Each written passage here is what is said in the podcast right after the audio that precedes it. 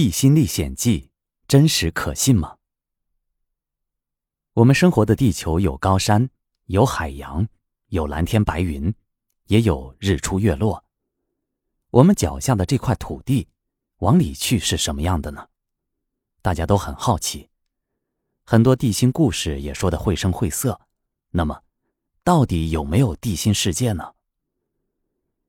现在流行的地球构造理论是这样的。从外到里分三层，分别是地壳、地幔和地核。地壳由岩石组成，在海洋平均厚度七点五公里，在陆地平均厚度为四十公里。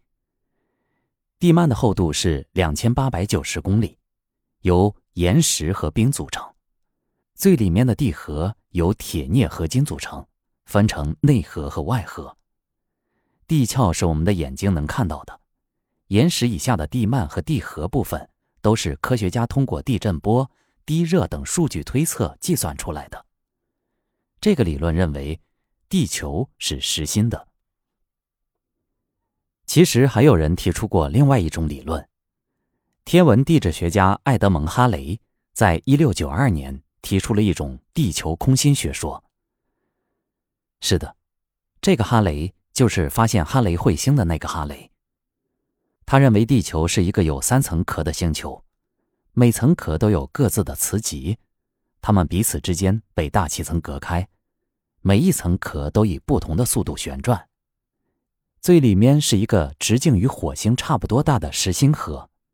地球内部的大气层能发光，南极和北极的极光就是地下泄露出来的内部大气形成的。换句话说，两极可能有通道。可以通往地下世界。三百多年来，哈雷的理论一直后继有人，空心地球也给很多传奇故事提供了空间，不少精彩的地心游记面世。一八六四年，法国作家凡尔纳的《地心游记》和一九零八年美国作家爱默生的《地心太阳神》在西方都是非常流行的作品。近现代最有名的就是一个叫理查·伯德的美国探险家从北极进入地心世界的传奇故事。伯德是二十世纪美国家喻户晓的飞行员和探险英雄。他飞越过大西洋和北极，还第一次完成了南极探险，是美军历史上最年轻的少将。在他第四次进入北极探险后，留下了一本日记。他在日记里写道。一九四七年二月十九日，一切准备就绪后，伯德带上飞行员朝北方进行飞行勘探。这时，飞行仪表和无线电通讯一切正常。当飞机的飞行高度为七百多米时，机身轻微的震动；下降到六百米后，一切就恢复了正常。这时，他们看到地面上的冰雪呈现出微黄的光泽，而且。奇怪的分散成直线形状，还略微透出微红色和紫色。伯德立刻就把这个奇特的发现传给了基地，然后他又环绕这个地方飞行了两圈。这时，他发现飞行仪表盘不停的颤动，无法测出飞行的速度和方向。他继续飞行，奇怪的事发生了：地面上的冰雪消失了，远方开始出现了山脉。那些山脉的范围并不大，但他知道这绝不是幻觉。这时候他已经飞行了二十九分钟，他继续朝北飞越这些山脉，然后看到了春意盎然的山谷，山谷中有小溪流过，旁边的山坡上有茂密的森林。此时罗盘又开始旋转，并在两点之间不停地摆动。于是他下降到四百多米，想要仔细观察这个山谷。他看到青苔和稠密的青草覆盖着地面，这地方的光线很奇特，不像阳光。当飞机降到三百米时，地球上已经灭绝了一万多年的猛犸象突然出现在伯德的面前，让他瞠目结舌。这时，各种仪器恢复正常，无线电通讯却失灵了。仪器上显示外面的温度为二十七度，地面越来越平坦。突然，一座巨大的城市出现在他的面前，他的飞机被一股无形的力量吸住，无法控制。无线电中传出了带着德国口音的英语：“欢迎将军的光临，并说不必担心，七分钟后就可以安全降落。”伯德注意到，飞机侧面和上部都有奇特的飞行器和他一起飞行。终于，飞机在轻微的震动中平安着陆。几个金发碧眼、皮肤白皙、体型高大的人出现了。伯德和通讯员受到了热忱的迎接。他们登上了没有轮子的悬浮车，急速地驶向城市。下车后，他们进入到一个巨大的建筑物。伯德被带到了一位精致优雅的老人面前，大家称呼老人为大师。他在老人面前坐下后，老人告诉他，这个地下世界叫阿里亚尼。自从美军在日本投下两颗原子弹之后，他们才开始关注外面的世界。地下世界的科技和文化。要比地面世界领先数千年。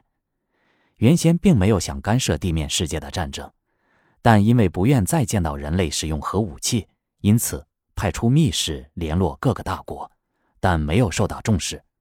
这次，他们借邀请博德的机会，向地面世界传达这样一个信息：核武器可能会使人类走向毁灭。会见结束后，伯德向老人尊敬地鞠了一躬。沿原路返回，与满脸狐疑的通讯员会合，在两架飞行器的引导下，很快上升到了八百二十三米，平安返回基地。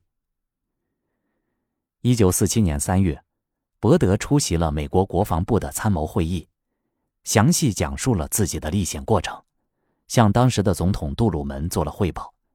会议历时六小时四十分钟。他还接受了最高安全部门和医疗小组的调查，被要求严格守密。一九五七年，伯德去世后，他的儿子把这些经历公布于世。伯德本人是真实存在的，但这个故事有不少的疑点。这段故事最早出现在一本名叫《空心地球》的书里，这本书是在一九六四年出版的，作者叫沃特·西格梅斯特。这个故事最主要的疑点在于，真实的伯德那个时候在南极带团执行南极勘测和发展任务，任务代号是 High Jump，但书里却说伯德在北极探险遭遇地心人，这真是伯德的日记吗？还是西格梅斯特以伯德的名义杜撰出来的科幻小说？要知道，这个西格梅斯特是一个狂热的飞碟爱好者。我们再来看这段描述：香巴拉王国是一个有君主、有臣民的国土，它拥有极为先进的科技。那里的居民和牲畜都是有缘去那里的修行者。香巴拉王国是与我们在同一个地球上存在的这么一个地方，但由于它拥有比我们更先进的科技，它的国民有办法用科技隐藏整个国度，这样我们去不了。见不到，也不知道它的存在，连我们最先进的雷达和卫星系统也无法察觉。这是西藏黄教活佛奇竹仁波切在他的著作《生死自在》里提到的一个往生世界。往生在佛教中指的是人在地球表面世界死去之后去的一个新的地方生活。这个往生世界叫香巴拉，在梵语里就是。和平宁静的地方，也有人把它叫做阿嘎萨，梵语里就是地下世界。奇竹活佛说，只要行善，就能往生到这个理想世界。他描述的香巴拉和西格梅斯特描述的地心世界惊人的雷同，都有高大白人居住，都有比地面文明更先进的科技，一群和平宁静的人生活在里面。那么，他们说的？是同一个地心世界吗？传说中的地下世界有很多通道连接到地上。那么，我们通过这个线索继续追查下去。据说，安第斯山脉的地下长廊就是其中的一条通道。这个地下长廊长达一千公里，是在一九六零年七月，秘鲁考察队在利马以东六百公里的安第斯山脉地下发现的，通向智利和哥伦比亚。这个长廊被联合国教科文组织列为世界文化遗产，另一个出现在联合国教科文组织的世界文化遗产列表中的是厄瓜多尔的塔尤洞群。这个洞群是在1976年正式出土的，现在只探索到五公里左右。它因为传说中的金属图书馆而闻名，而且据说是外星文明留下的，很多探险队都来打卡寻宝。而关于这个说法的源头，是古代外星神话类的小说作家、瑞士畅销书大腕艾里希·冯·丹尼克，他在1973年出版的《外星人的金库》中绘声绘色地描述了这个洞穴里藏有外星文明留下的金属图书馆。一九七六年，丹尼克的书迷苏格兰人斯丹霍联络美国宇航员阿姆斯特朗，没错，就是登月的那位阿姆斯特朗。他们组织了一百多人的专业探险队，对塔尤洞群进行了探测。当然，探测的结果是令人失望的，没有找到任何外星文明留下的痕迹。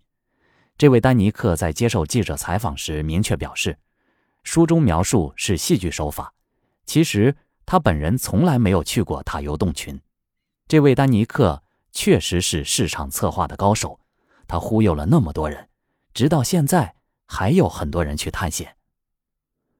到现在为止，西格梅斯特描述的地下世界还没有人能够证实其存在，其竹活佛说的往生世界，我们也没有办法考证，因为得死后才能知道。那么，地球是实心的吗？上个世纪，前苏联科学家在苏联和挪威边境的科拉半岛搞了一个声势浩大的钻孔工程，目的就是想探知地心世界。一九八九年，在钻到十二点四五公里的时候，工程就叫停了，原因主要是意想不到的高温、多孔的岩层、渗水、岩层密度降低，不适合钻头的运作。当然，网上也盛传灵异事件。比如听到类似地狱怪兽的惨叫之类，导致项目的终止。不管真实的原因是什么，至少这个勘探工程发现的情况的确和目前的实心地球模型不合拍。一，按照现在的模型，越往深处走，地球物质密度越大，而钻探发现相反的情况，越钻越空。在很深的地方。按照实心模型，不应该有水的地方，却发现大量的水。三，温度上升太快，不符合地幔和地壳交界处约二百度左右的模型。他们才钻了十二公里，离地幔还很远，温度已经达到了一百八十度。所以，我们现在的实心地球模型也许并不是那么正确。那么。地心文明到底存不存在呢？目前的实心地球模型并不完善，但地心文明的传说也有很多漏洞。人类的文明虽然经过工业革命之后三百多年的发展，现在技术仍然有很大的局限，未知的领域还有很多。人类生活的地球表面体积只占地球整体体积的百分之一，剩下的百分之九十九都是未知领域。无论地下世界存不存在，我们如果抱着一颗谦卑和敬畏的心态，去对待我们能理解或者不能理解的事，也许不久的将来，我们就会有新的发现。